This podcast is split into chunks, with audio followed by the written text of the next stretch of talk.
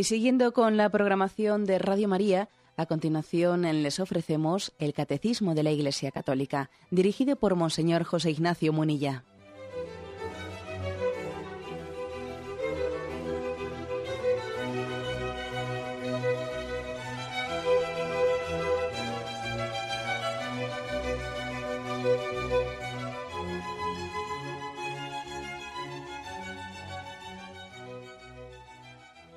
Cordial saludo a todos los oyentes de Radio María. Un día más, con la gracia del Señor, proseguimos el comentario del Catecismo de nuestra Madre la Iglesia. Pasamos al punto 4 del Catecismo. los tres primeros puntos están bajo el título La vida del hombre, conocer y amar a Dios.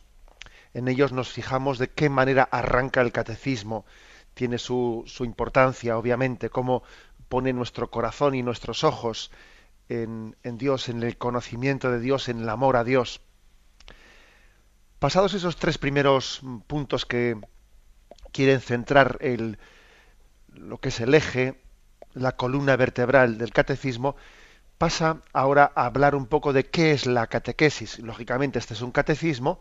Bueno, pues antes de prodigarse en las explicaciones por partes, va a hablar durante unos, unos cuantos puntos de qué es el, la catequesis, qué es el catecismo, qué pretende, qué busca la Iglesia con ello. ¿eh? Vamos pues a este punto, al punto 4, que dice así. Muy pronto se llamó catequesis al conjunto de los esfuerzos realizados en la Iglesia para hacer discípulos, para ayudar a los hombres a creer que Jesús es el Hijo de Dios, a fin de que por la fe tengan la vida en su nombre y para educarlos e instruirlos en esta vida y construir así el cuerpo de Cristo.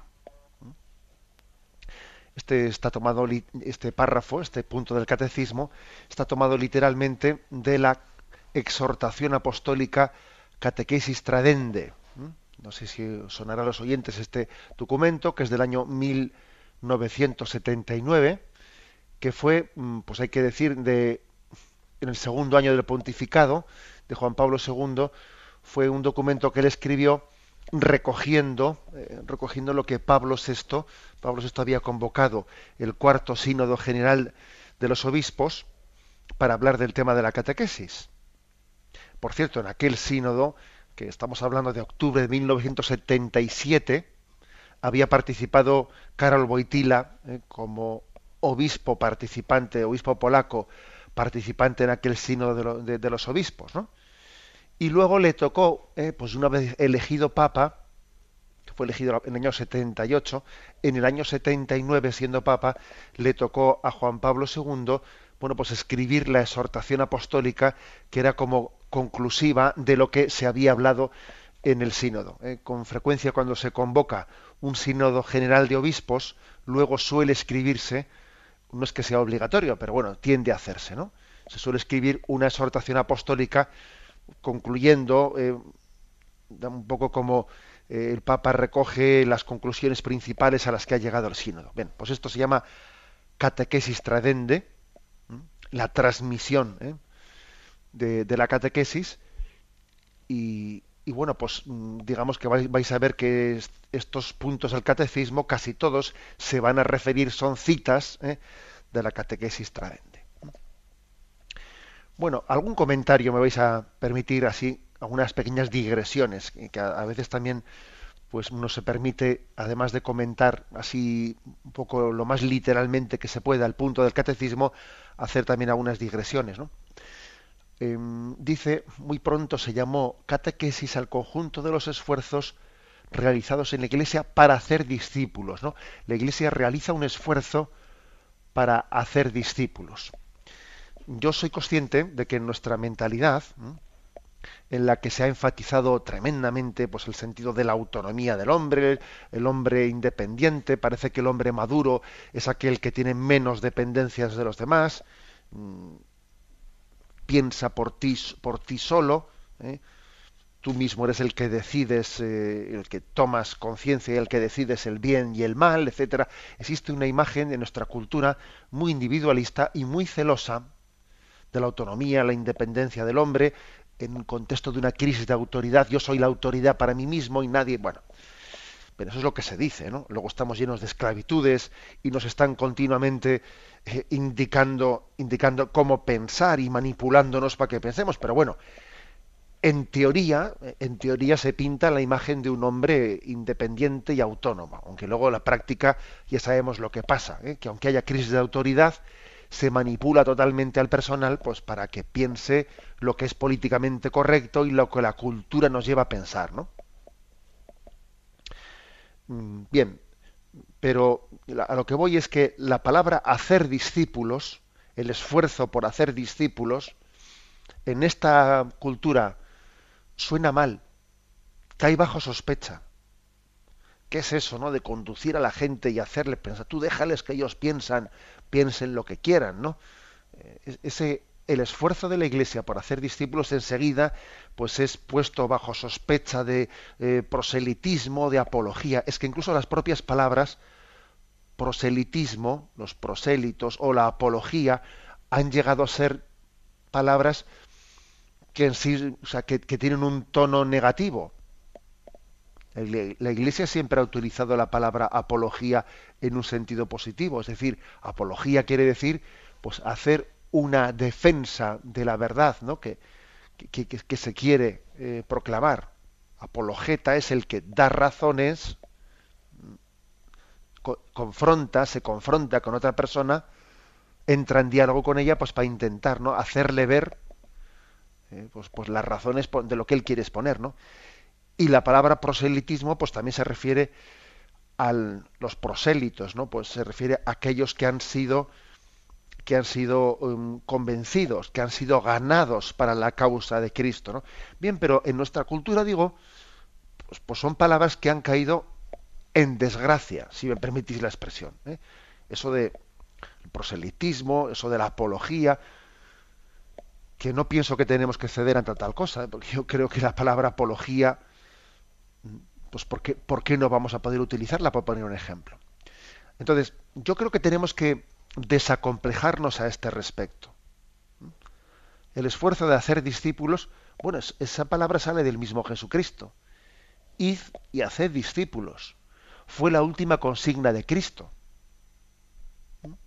Es el apostolado, que es básico en la vida cristiana. ¿eh? No nos avergoncemos de ello. ¿eh? Claro, existe esta, esta especie de, concepción de la sociedad en que cada uno, ¿no? Eh, se construye la verdad a su medida y entonces lo de hacer discípulos pues, pues, pues suena antipático. Pues precisamente en este mismo punto de la, eh, primero de la catequesis tradente, eh, esta exhortación apostólica, fijaros cómo, cómo arranca, arranca así diciendo, la catequesis ha sido siempre considerada por la Iglesia como una de sus tareas primordiales, ya que Cristo resucitado, antes de volver al Padre, dio a los apóstoles esta última consigna. Haced discípulos a todas las gentes, enseñándoles a observar todo lo que os he mandado. ¿Mm? O sea, que es que Jesús nos pidió que hiciésemos discípulos. Entonces yo diría lo primero, mm, no acomplejarnos ante nuestra cultura que ve bajo sospecha pues la acción catequética de la Iglesia, ¿qué es eso de ir a hacer discípulos? Eh, deja que cada uno elija, deje que cada uno, mm, ¿por qué tienes a un niño que marcarle el camino? ¿Por qué tienes que, o incluso a un adulto, no, no, no pretendas tú transmitir lo tuyo a los demás, etcétera, etcétera, ¿no? Desenmascaremos ese pensamiento porque en primer lugar esta cultura nuestra, ¿no? que que alardea de autonomía, de que cada uno piense lo que quiera, en el fondo es verdaderamente impositiva en sus, en sus ideologías. Es, además, podemos decir que es una especie de apisonadora o una especie de tsunami que pretende, eh, pretende igualar todas las ideologías, que las impone. ¿eh? ¿Acaso no vemos hoy en día que se impone las formas de vestir con con una especie de dictadura de las modas. Uno tiene que vestir de determinada forma si no quiere quedarse obsoleto. ¿eh? Uno tiene que pensar determinadas modas. Ahora resulta que la ideología de género, pues resulta que ahora nos ha salido, ¿eh? nos ha salido a última hora aquí y, y todo el mundo tiene que comulgar con eso. El que no comulgue con eso queda estigmatizado, etcétera, etcétera. Y el que no, es decir, no es cierto ¿eh? que esta cultura secularizada y anticristiana sea totalmente autónoma y respetuosa. No, no, es totalmente apologeta. Lo que pasa es que su apología no es eh, pues limpia y transparente como, como la catequesis que realiza la Iglesia, que cuando habla de Cristo nos anuncia que nos está anunciando, porque es así. ¿eh? Cuando la Iglesia anuncia su mensaje, bueno, pues lo hace de una manera explícita y no subliminal, para entendernos, ¿eh? no subliminal, mientras que esta cultura de la secularización dice que no te catequiza y vaya que si te está catequizando. ¿Eh? Está haciendo que tú te sientas ridículo porque hace ciertos, a través de, eh, pues de modelos televisivos, de modelos audiovisuales, tú te estás quedando acomplejado por esto, por lo otro, por no se pasa allá, porque aquí se ríen de esto, se ríen del otro. ¿no? La Iglesia no oculta, sino todo lo contrario, ¿no? Propone con plena libertad, mientras que esta cultura secularizada dice que no propone y sin embargo se impone. Esta es la diferencia. ¿eh? El cristianismo no se impone, se propone, ¿eh? mientras que esta cultura dice que no se propone y en realidad se está imponiendo. Luego me parece importante sacudirnos ese complejo eh, de que este mandato de la Iglesia de id y haced discípulos, ¿no? Pues podamos sentirlo como mm, un tanto estridente o, fuera del contexto de nuestra sociedad actual. Id y haced discípulos, ¿no?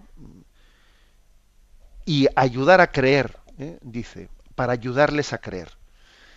No podemos creer por el otro ¿eh? Fijaros bien, o sea, nosotros no podemos creer. Algunas veces uno, pues, a las personas que ama, quisiera, ¿no? Que les ama con, con, todo el amor entrañablemente, pues, si él, si un creyente quisiera que las personas a las que ama fuesen creyentes, porque obviamente les desea lo mejor. Y como el creyente sabe que lo mejor es Dios y lo mejor es Cristo, y no puede haber nada más precioso que pueda desearles a las personas amadas, pues le, encantaría que creyesen, ¿no? Y eso es signo de que les ama. ¿eh? Pero claro, no pueden creer por los otros, no pueden abrir la cabeza y, introducirles la fe, eso no es posible, ¿no? No pueden creer por él. Pero sí es verdad que pueden, llevados de la mano, compartir su experiencia, si es verdad que la medida que esa persona también les abra su corazón, le pueden conducir hasta la puerta de la fe. Y luego es verdad que por la puerta tiene que entrar la persona ya a solas.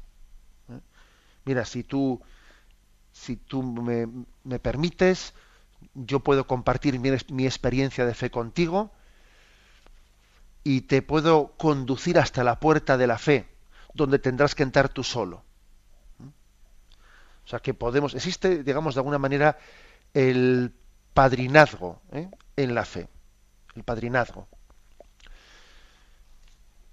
¿Os acordáis de ese texto de San Pablo, Primera Corintios, capítulo 4, versículos 14 y 16, que dice, ¿no? San Pablo les dice a los corintios que han podido tener 10.000 pedagogos en Cristo, muchos padres, pero yo os engendré en Cristo Jesús por medio del Evangelio. Por consiguiente, os suplico, sed imitadores míos. Es decir, que Dios nos ha permitido tener eh, como un, puesto especial y específico a cada uno de nosotros en la fe de otras personas. ¿eh? Pues, San Pablo les dice a los corintios, mira, habéis tenido muchos pedagogos, ¿eh? muchos que os han, pues, os, han enseñado cosas referentes a la fe, os han introducido en la liturgia, os han introducido en el comportamiento moral, etcétera. Dice, pero yo he tenido la suerte de, de ser el que os engendré, ¿eh? el que os engendré en Cristo Jesús por medio del Evangelio. Hay personas que han tenido, pues por ejemplo, las madres o los padres, ¿no? Las madres y los padres a sus hijos que les introducen en la fe, les han engendrado en la fe. Es verdad que luego el hijo tiene que creer por sí mismo y la prueba es que a veces, aunque un padre engendre la fe, el hijo puede terminar rechazando la fe, ¿no? Pero toda la labor catequética de los padres es una labor que es que eh, engendra en la fe a los hijos. Les ha transmitido, les ha hecho respirar la fe, les ha comunicado su experiencia, les ha enseñado, ¿no? La, la labor de las catequistas, pues por lo mismo, ejercer un auténtico madrinazgo o padrinazgo. ¿eh? Los catequistas o las catequistas tienen una, una, pues un lugar muy especial. El sacerdote, eh, ciertas amistades, eh, ciertos, o sea, es decir, existen padrinazgos. A distintos niveles, porque también San Pablo en este texto da a entender que hay distintos, distintos niveles.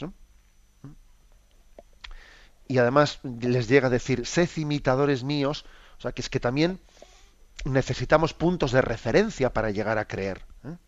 Nadie llega a creer sin ningún punto de referencia.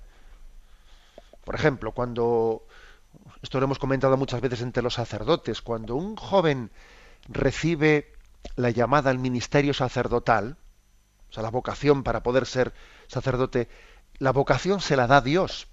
Sí, se la da Dios, pero el joven cuando responde a esa llamada de Dios suele tener cerca de él algún modelo sacerdotal con el que identificarse. Dice, el Señor me llama de alguna manera a ejercer el sacerdocio como esa persona, que yo veo que, lo, que, hay un sacerdote celoso, entregado, santo, cerca de mí, y, y, yo veo que tiene una vida. Entonces, la vocación me la da Dios, pero hay cerca de mí un punto de referencia para que yo entienda a qué me llama Dios, porque si no uno no, es difícil que reciba una vocación de Dios si no tengo cerca de mí ningún sacerdote que sea para mí un modelo de qué es ser sacerdote. Pongo este ejemplo, pero lo mismo digo de qué es ser cristiano. ¿Eh? Es decir, el catequista, el pedagogo, aquel que acompaña, que hace de padrino, de madrina en la fe, tiene que ser también un punto de referencia, ¿no? Para poder decir, como San Pablo dijo a los Corintios, sed imitadores míos, como yo lo soy de Cristo. Esto se llama engendrar, ¿eh? engendrar en la fe, ayudar a creer. ¿eh? Y esta, esta es la esencia de la catequesis. Tenemos un momento de reflexión y continuamos enseguida.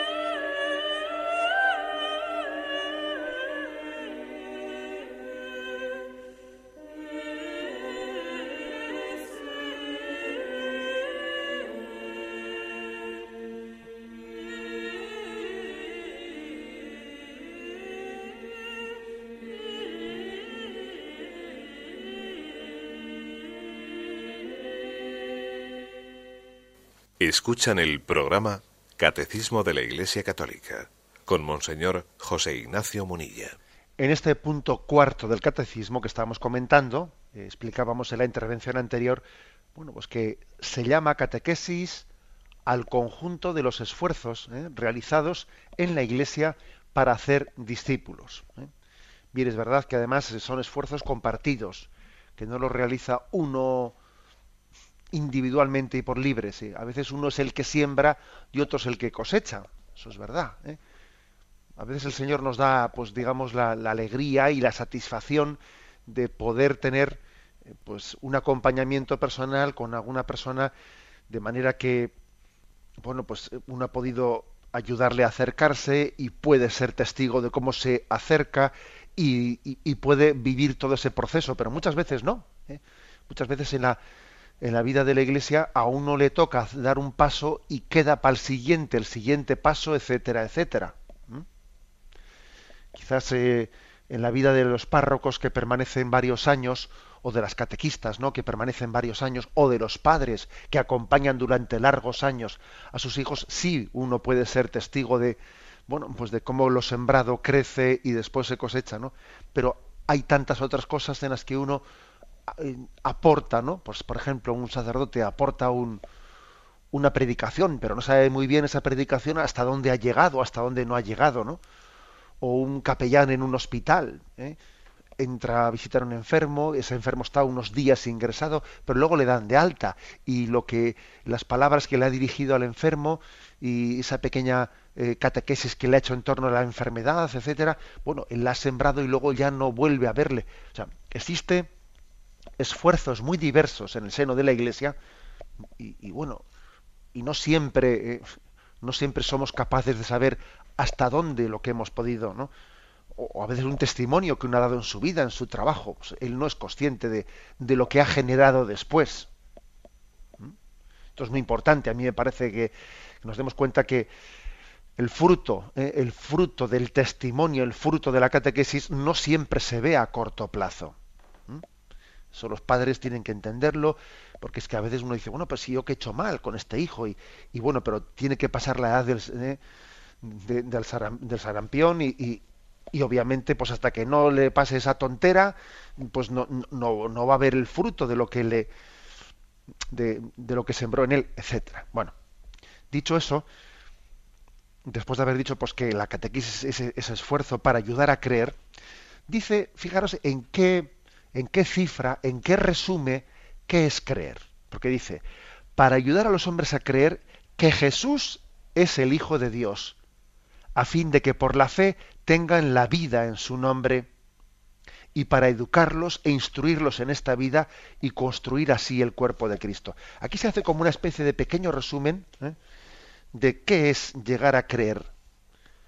creer que Jesús es el Hijo de Dios, tener vida en su nombre, educarse, instruirse y construir el cuerpo de Cristo. Lo primero dice creer que Jesús es el Hijo de Dios.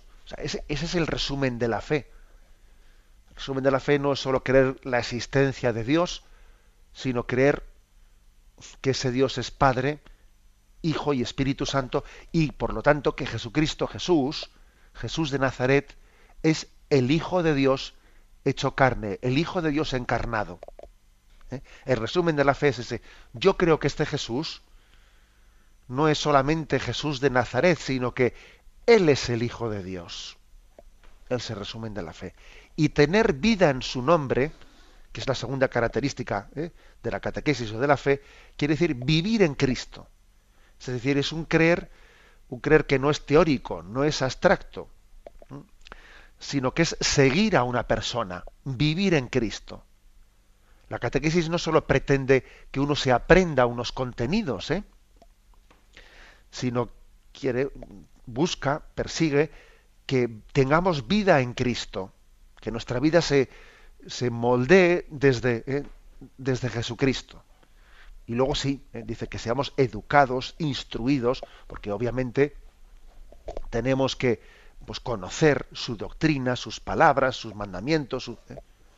Por cierto que estos días me encontré con un, con un joven de Guinea que vive entre nosotros y me decía que estaba profundamente sorprendido cómo los jóvenes españoles no conocían ni remotamente pues la, los fundamentos de, de, la doctrina cristiana. Y me decía él, tenía 17 años, ¿eh? Me decía, es que es, impresionante porque tú les preguntas, eh, pues qué es el acto de contrición o qué son los mandamientos y no, no saben nada, ¿eh? no saben nada. Les, les preguntas qué es el cristianismo y te dicen, bueno, pues el cristianismo es eh, compartir, ser buena persona. Y decía, me quedo impresionado que en España no, no, no, no, se conoce para nada, ¿no? El que ustedes nos llevaron a nosotros la fe a Guinea, aquí no se conoce nada que es el cristianismo, ¿no? Me quedé impresionado de escucharle a un joven decir eso, porque es verdad, porque es que eh, también es importante educar e instruir, educar e instruir, ¿no? Y de esta manera construir el cuerpo de Cristo. Bien, damos paso al siguiente punto, el punto quinto. ¿eh? Dice, en un sentido más específico, globalmente se puede considerar aquí que la catequesis es una educación en la fe de los niños, de los jóvenes y adultos, que comprende especialmente una enseñanza de la doctrina cristiana, dada generalmente de modo orgánico y sistemático, con miras a iniciarlos en la plenitud de la vida cristiana. ¿Mm? Bueno, un paso más. Me imagino que, puede llamar la atención a más de un oyente esto de que se trata de mm, educación en la fe de niños, jóvenes y adultos. Porque a veces la palabra catequesis, en nuestros contextos de vieja cristiandad, pues, pues muy equivocadamente la hemos reservado exclusivamente para los niños. Y así nos va. Así nos va. ¿eh? Pues porque la, catequización de nuestro, no, no, podemos darla por concluida nunca, ¿no? El que uno piense que la etapa de catequización pues es una etapa determinada en la que uno ya mm, la concluye, etcétera, es un error gravísimo, ¿no? Es un error mortal. Porque el crecimiento en la fe tiene que ser continuo. Y cuando uno es niño, pues cree como niño, y cuando joven como joven, y adulto como adulto, ¿no? Y si uno no va creciendo en la fe, pues le ocurre pues que el traje de la primera comunión se le queda estrecho y se le rompe, ¿no? Permitidme la expresión. O sea, es decir, que le puede llegar a parecer pues al, joven de 25 años que los fundamentos que aprendió en la primera comunión se le quedan pequeños pues para poder responder a todo lo que le ha, escuchado en la universidad etcétera. Pues claro es que es normal que la que la catequesis tiene que ir progresando. Le van a enseñar lo mismo con 25 años que con, que con 6 años obviamente es lo mismo pero está explicado al nivel que él necesita en ese momento. La catequesis católica tiene la virtud de enseñar todo a todos. Es decir, el niño, el niño de primera comunión recibe eh, la doctrina entera. O debiera de recibirla, igual tenía que haber dicho. ¿eh? Y el joven de confirmación lo mismo, y el adulto lo mismo, pero cada uno lo recibe mm, adaptado a su capacidad. ¿eh?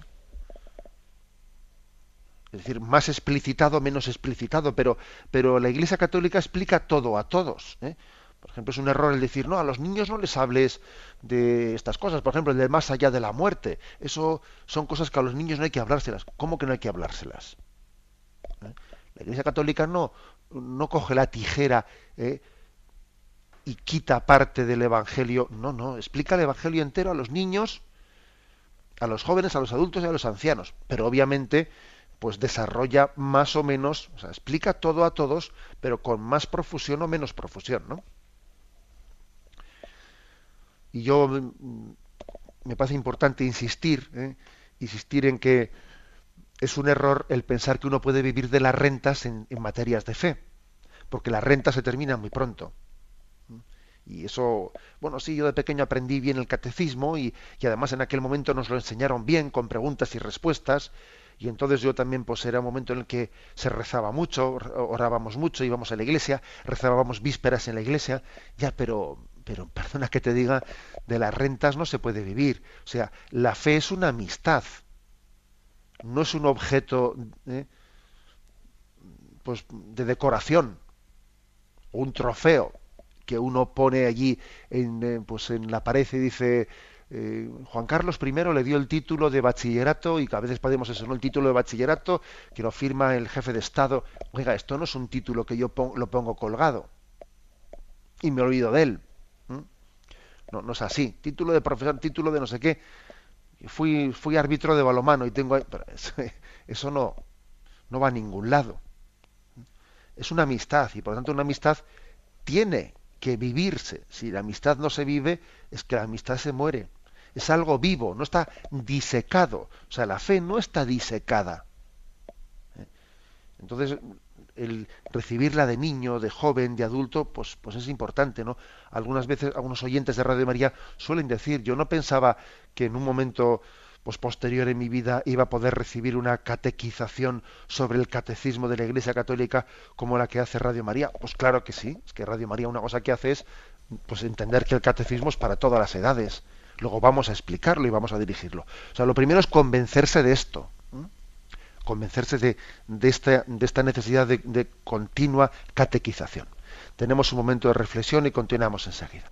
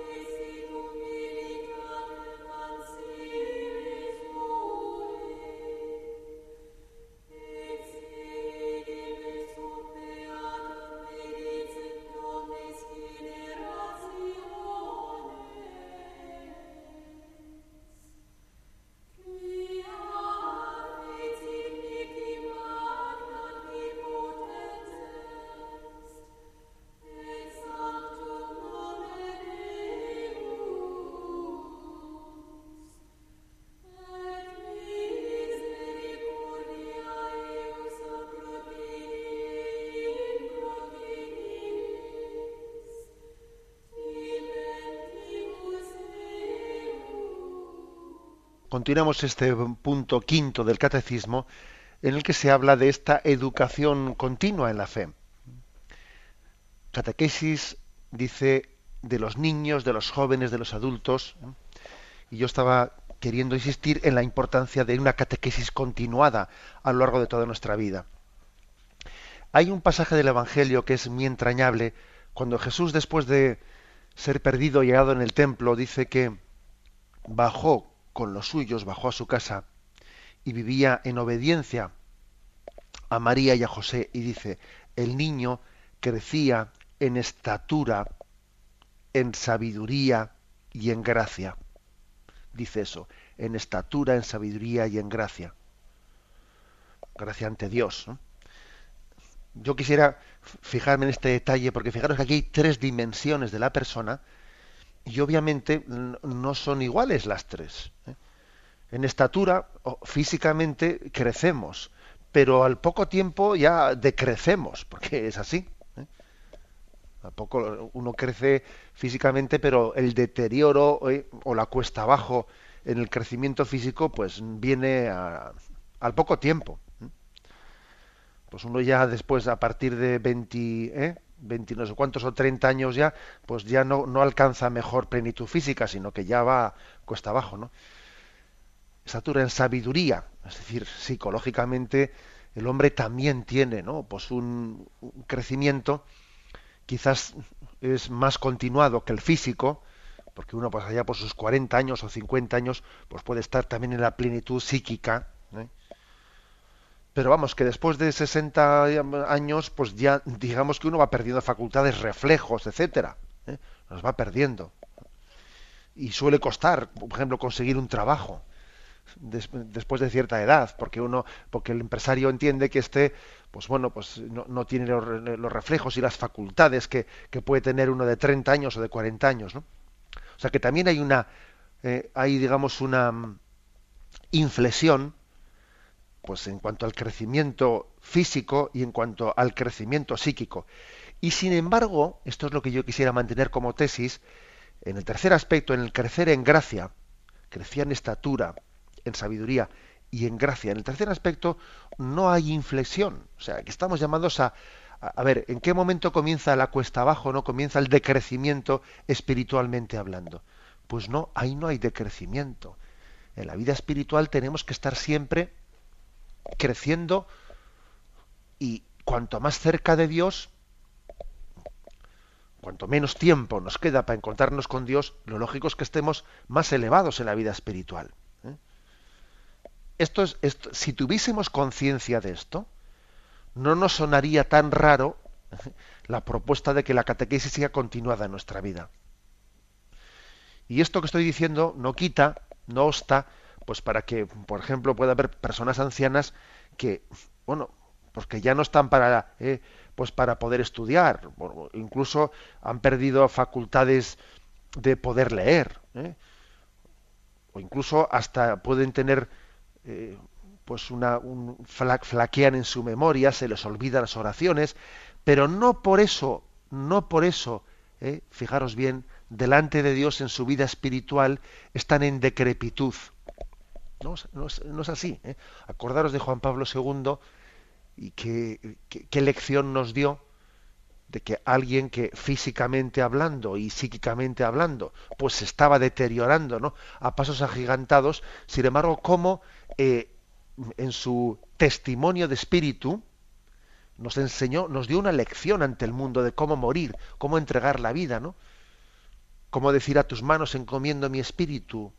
Nos dio la lección de la buena muerte. Es que claro, enseñar a morir y poniéndose en manos del Padre es la lección, la lección cumbre de la vida espiritual. O sea que incluso aunque alguien, fijaros, tenga un tipo de enfermedad como el Alzheimer, lo que fuera, que pierde la conciencia, eh, en esa actitud, ¿eh? en esa actitud de a tus manos encomiendo mi espíritu, que debe de tener un cristiano en el momento de la prueba, aunque luego pierda la conciencia, aunque luego parezca que es como un vegetal, ¿eh? pero esa actitud de a tus manos encomiendo mi espíritu queda como eternizada, no queda como prolongada a lo largo de toda la enfermedad, aunque haya perdido la, eh, la capacidad de manifestarlo. O sea que en la vida espiritual no hay inflexión, es un continuo crecimiento hasta el encuentro con Dios. Aquí deberíamos de decir, no, hoy te quiero más que ayer, pero menos que mañana. Tenemos, estamos verdaderamente cerca, eh, cerca del Señor según vamos avanzando. Ese es nuestro ideal. Bueno, por esto la Iglesia propone la catequesis en todo tiempo y lugar. Todo tiempo y lugar. Y bueno, solo nosotros a veces nos, nos quejamos mucho, nos lamentamos de la ausencia de los jóvenes, de las iglesias, de la ausencia de los jóvenes, de los procesos, de, tantas iniciativas, y es verdad, ¿no? y, obviamente tenemos un reto tremendo en cuanto a la transmisión de la fe a las nuevas generaciones, ¿no? Pero también en una ocasión me habéis oído decir que si fuese a la inversa, todavía sería más grave. ¿eh? ¿Os imagináis una iglesia que estuviese llena de, niños y de jóvenes, pero que en cuanto a la gente ya se hace adulta, la abandona? Abandona la iglesia. Y dice, nada, esto es cosa de chavales, esto es cosa de críos, ¿no? Como el botellón, ¿no? Y entonces ya los adultos ya no están... Pues sería más grave todavía. Sería más grave porque ¿Qué es eso que cuando uno se hace adulto y está más cerca de Dios lo abandona? Madre mía, sería todavía más, más serio eso. Aunque con esto obviamente no estoy diciendo que no tengamos que preocuparnos y mucho ¿no? de la presencia de nuestros jóvenes. Pero lo que quiero enfatizar ¿eh? pues es la importancia del continuo, del continuo crecimiento. Bueno, termina diciendo, termina diciendo que la Iglesia lleva, o sea, predica su, su catequesis de un modo orgánico y sistemático, con miras a iniciarlos en la plenitud de la, de la vida cristiana. ¿no? Este, esto del orgánico y sistemático es, es, importante, porque la fe es un conjunto armónico. ¿eh? La fe es un conjunto armónico. Y uno no, no, no debe de acercarse a la fe meramente a aprender alguna cosa que le atrae, no, sino que mm, no esto no es eh, una especie de elección de cuestiones concretas por las que me siento atraído. No, la fe es un todo, es un todo. Y entonces em, es importante el conocimiento armónico y sistemático. Eso es, muy importante. De lo contrario, hacemos de la, eh, de la fe pues una especie de o del, o del sí sí de, los, de las enseñanzas de la fe un pues como un pequeño escaparate de aspectos que sí son eh, reconocidos hoy en día como, eh, pues, por ejemplo, uno dice, yo voy a enseñar del Evangelio, las páginas del Evangelio que son más eh, atrayentes a la mentalidad de hoy. O voy a enseñar determinados pasajes del catecismo que son que, resultan políticamente correctos, que, hoy en día no van a ser cuestionados, pero me voy a callar otros, pues que hoy en día, pues eh, no, eso es una manipulación. Nosotros no somos quienes eh, para censurar el catecismo, ¿no? Para decir esto sí, esto no, esto no sé qué. No, pues, pues mira, hoy no vas a, hoy en día hablar del tema de los ángeles, pues no se lleva, ¿eh? o sí se lleva. Oiga, perdone, el, el catecismo es un todo es un conjunto armónico y sistemático, es orgánico. ¿no? Yo no puedo estar eh, como podando ¿no? o seleccionando. No, esto es importante. No somos dueños de la fe, no, son, no somos, somos depositarios de ella, somos depositarios y cuando transmitimos, lo transmitimos con fidelidad. ¿eh? Esto es un punto importante. ¿eh? Punto importante. Y además, en segundo lugar, dice, de una manera orgánica, sistemática y con miras a iniciarlos en la plenitud de la vida cristiana.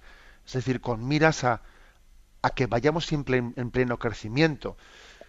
Y, al final, al final de nuestra vida, pues posiblemente lleguemos a, a convencernos de que esas eh, raíces, ¿no? Eh, esa columna vertebral esa columna vertebral, ese tronco que se nos enseñó en el catecismo, ha sido lo determinante, ¿eh? lo determinante para, para nuestra existencia. Recuerdo, y me imagino que más de un oyente también va, a hacer memoria de esto, que hace ya bastantes años que el doctor Vallejo Nájera, famoso psiquiatra. Antonio Vallejo Nájera, pues eh, falleció mm, por cáncer y bueno pues era una, una autoridad grande en aquel momento en España y fue entrevistado en televisión poco tiempo antes de que falleciese. ¿eh? Entonces había pocos canales televisivos y pues prácticamente era una hora de esas en la que estaba media España viendo la entrevista, ¿no? Y entonces, bueno, pues él tuvo la valentía de, de decir, eh, tengo cáncer y me queda poco tiempo de vida. Me ha dicho el médico, el médico que me quedan pocas semanas o, ¿eh? o pocos meses y claro, pues eh, respiraba el ambiente, la entrevista, una auténtica emoción, ¿no? De que alguien se presentase con serenidad diciendo eso, ¿no? Una persona muy conocida en la vida social española. Y entonces la entrevistadora le preguntó, oiga, ¿y usted que es un afamado psiquiatra, usted que, pues que, que, ha tenido libros suyos que son hoy en día libros de texto en las universidades norteamericanas, y usted que, que, ha, que ha tenido una vasta cultura, que ha sido un escritor prolífico, etcétera, etcétera, ¿no? Un hombre de letras, un hombre... Bueno, usted en este momento último de su vida, ¿qué es lo que está leyendo? Y él respondió, ¿no? Ante toda España, dijo, pues en este último momento de mi vida estoy volviendo a, leer el catecismo que aprendí de pequeño. Porque me he dado cuenta, ¿eh?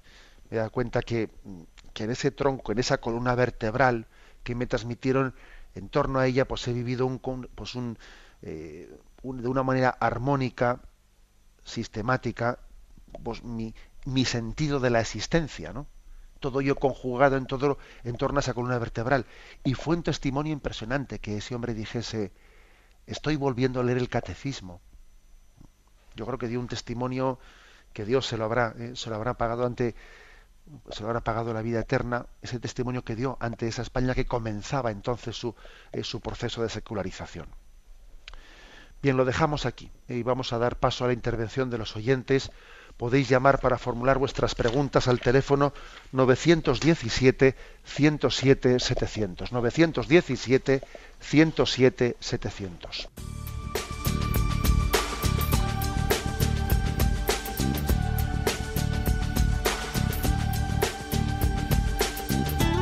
Radio María le ofrece la oportunidad de recibir en su casa sus programas favoritos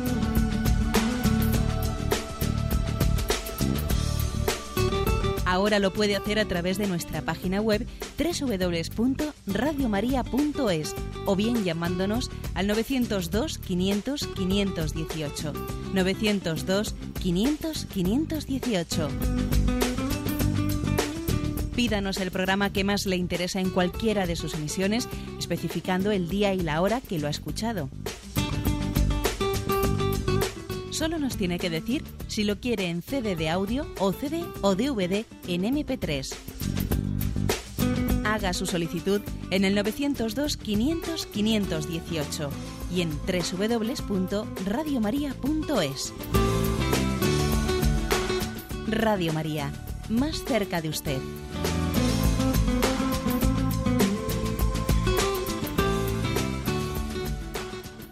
Escuchan el programa Catecismo de la Iglesia Católica con Monseñor José Ignacio Munilla. Sí, buenos días, ¿con quién hablamos? Hola, buenos días. Sí, Sí, buenos días, le escuchamos. yo soy Juan desde de, Sevilla. Adelante, Juan. Sí, mira, era para ver, mm, ¿ustedes sabéis si hay, hay alguna, alguna obra, alguna edición de, lo- de los resúmenes del catecismo? O sea, el catecismo tiene todos sus puntos y los resúmenes, pues, que eso sería muy bueno para meditaciones, para compartir. Entonces, si hay alguna obra que recoja, que recoja nada más que los resúmenes. Ya, de acuerdo. Bien, eh, en primer lugar, le diría dos cosas al oyente. Que en el catecismo mayor de la Iglesia Católica, al finalizar cada parte, cada apartado, hace unos resúmenes. ¿eh? Eso, es decir, este libro que yo voy explicando, pues terminado un apartado, pone, eh, pues con una letra cursiva, resúmenes de lo que se ha dicho, y es de una manera bastante abreviada. Y en esos resúmenes, francamente, pues hay que decir que de una manera sencilla, pero se ha hecho, se ha hecho en letra cursiva, se ha llegado a eh, hacer una gran síntesis de lo dicho. Eso está insertado en el mismo texto. Al terminar un apartado, pues viene, viene pues, su resumen. Por ejemplo, me estoy ahora mismo fijando, eh, pues del 1667, ¿no? Abro por aquí la página, al 1676, o sea, nueve puntos, habla sobre los sacramentales y lo resume en tres puntos. O sea, de nueve puntos lo resume a tres, a un tercio, ¿no? O menos. O sea, que es bastante resumen. Luego, en segundo lugar, además de eso, eh, está lo que se llama el compendio del catecismo, ¿eh?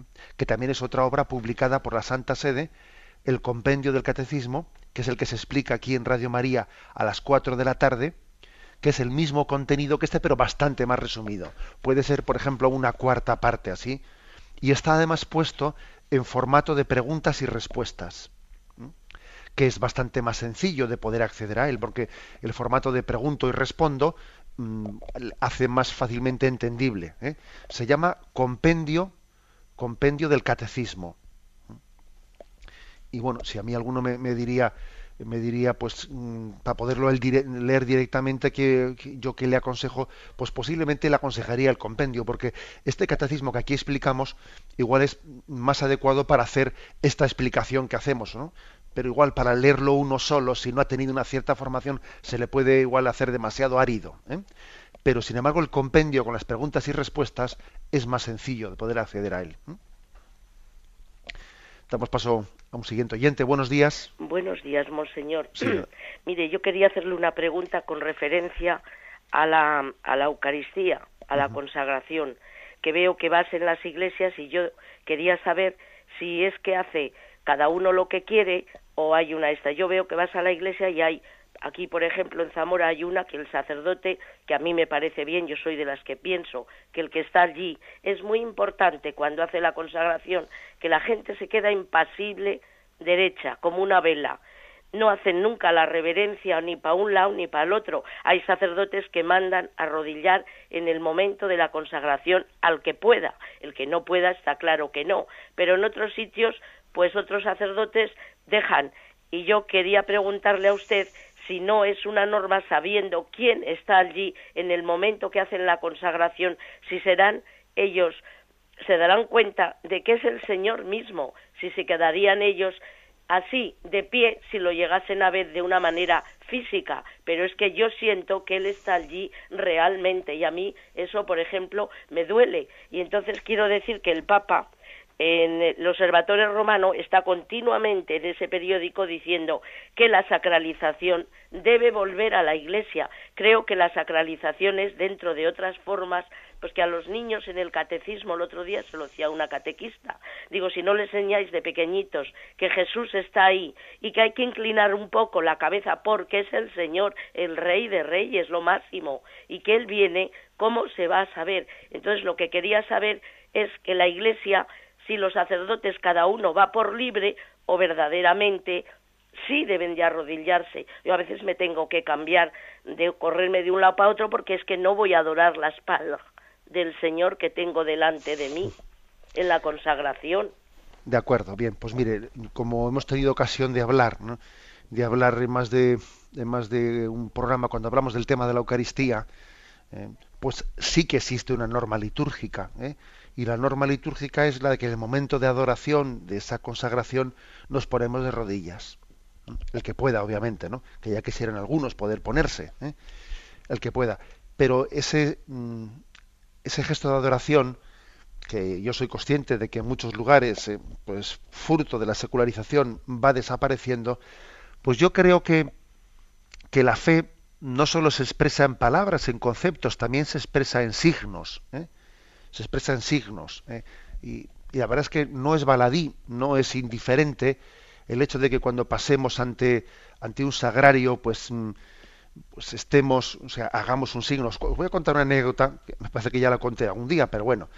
Y la anécdota era que estaba yo con los monaguillos, ¿eh? estaba yo con los monaguillos en mi parroquia en Zumárraga, y les estaba hablando de esto, ¿no? Les estaba hablando de cómo Jesús está presente en la Eucaristía y cuando pasamos delante del sagrario debemos hacer un gesto de adoración, pues porque está Jesús, ¿no? Y yo les decía, pero daros cuenta que, que está ahí, o sea, y está presente y no hay una presencia más fuerte ante la cual podamos, pues podamos inclinarnos, ¿no? Bueno, me escuchaban con los ojos abiertos como diciendo, este qué cosas tiene, ¿no? Bueno, pasaron unos días y me acuerdo que yo paso delante del sagrario y escucho que en el confesionario hay ruido, ¿no? Oigo un ruido, anda, si hay alguien dentro del confesionario, digo yo. Entonces abro el confesionario y estaban allí los monaguillos escondidos dentro del confesionario.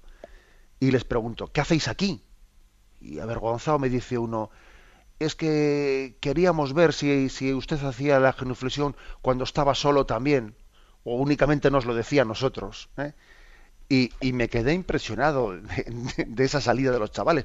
Los chavales querían ver, a ver si ese rollito que yo les había, ¿no? A esa chapada, ¿no? Como dicen ellos, que yo les había predicado, eso lo dice, nos lo dice a nosotros. O él cuando está solo y pasa delante del sagrario, también lo hace él. Claro, los chavales tienen una lógica impresionante y los chavales buscan una coherencia, ¿no? Entonces, la, la, fe entra por los ojos, quiero decir. Ellos, ellos querían comprobar a ver si este se arrodilla, porque si se arrodilla estando él solo es que cree de verdad. Ahora, si nos lo dice a nosotros para... ¿eh? Bueno, es decir, que, tenemos, que ¿eh? tenemos que ser conscientes de la fuerza de los signos, ¿eh? la fuerza de los signos. Luego también, pues bueno, pues decir que la manera de poderlo corregir o tal, pues igual también pues es importante tener, no sé, prudencia, etcétera. No se trata de echar ninguna bronca a nadie, ¿no? Pero sí de una catequización eh, profunda ¿eh? y que tenga una razón de ser, ¿no? Bueno, damos paso a un siguiente oyente. Buenos días. Hola, buenos días, monseñor. Sí, le escuchamos. Mire, ha nombrado hoy un pasaje que a mí hay una cosa que no entiendo bien, y es cuando dice que Jesús crecía en estatura, sabiduría y gracia delante de Dios y de los hombres. Eh, no entiendo cómo Jesús podía crecer en gracia delante de Dios. Quiero decir, si su madre ya era llena de gracia, ¿cuánto no sería él, no? Bien, de acuerdo. Vamos a ver, ese tema, la, la, pregunta ciertamente es, eh, es de, esas que exige emplearnos, ¿no? Vamos a ver. Obviamente Jesucristo, como eh, en cuanto Dios, no puede crecer en gracia porque tiene la plenitud de la gracia. ¿Mm? El Verbo eterno, encarnado, Jesucristo, obviamente tienen la plenitud de la gracia al igual que el Padre y al igual que, mm, que el Hijo, perdón, y al igual que el Espíritu Santo. ¿eh? Pero fijaros bien, eh, en Jesucristo, en su encarnación, Él ha asumido, al hacerse hombre, ha asumido también todas las leyes humanas de crecimiento.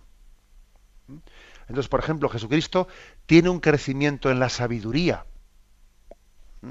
Pues es decir, Jesús cuando iba a la escuela, cuando iba a la escuela, pues eh, no hacía una especie de, de, de, pantomima de que estaba aprendiendo, pero en realidad ya se lo sabía todo. No, él cuando fue a aprender los salmos, fue a aprender los salmos.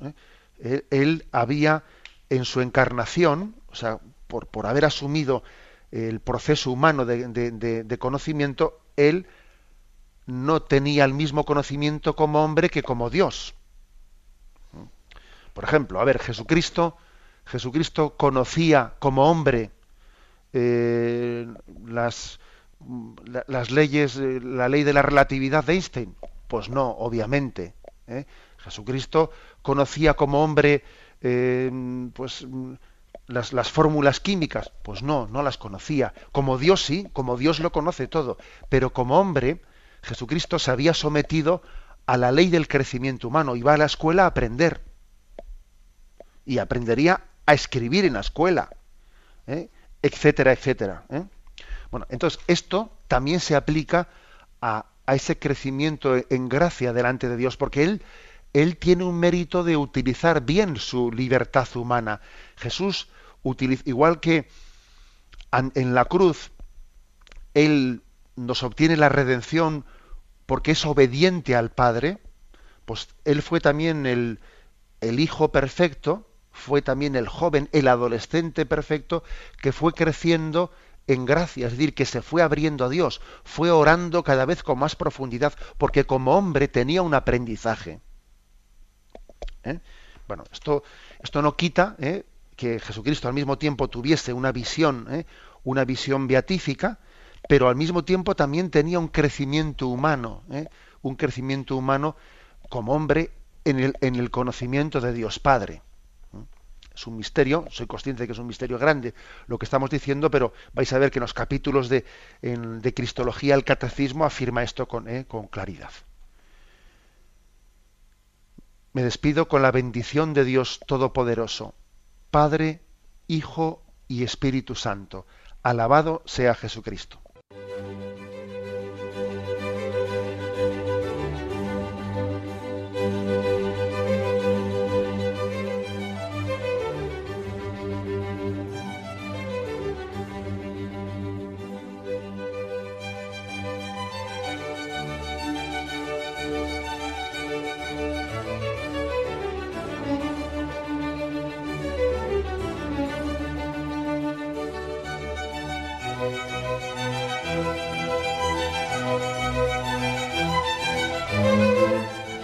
Han podido escuchar en Radio María el Catecismo de la Iglesia Católica, dirigido por Monseñor José Ignacio Munilla.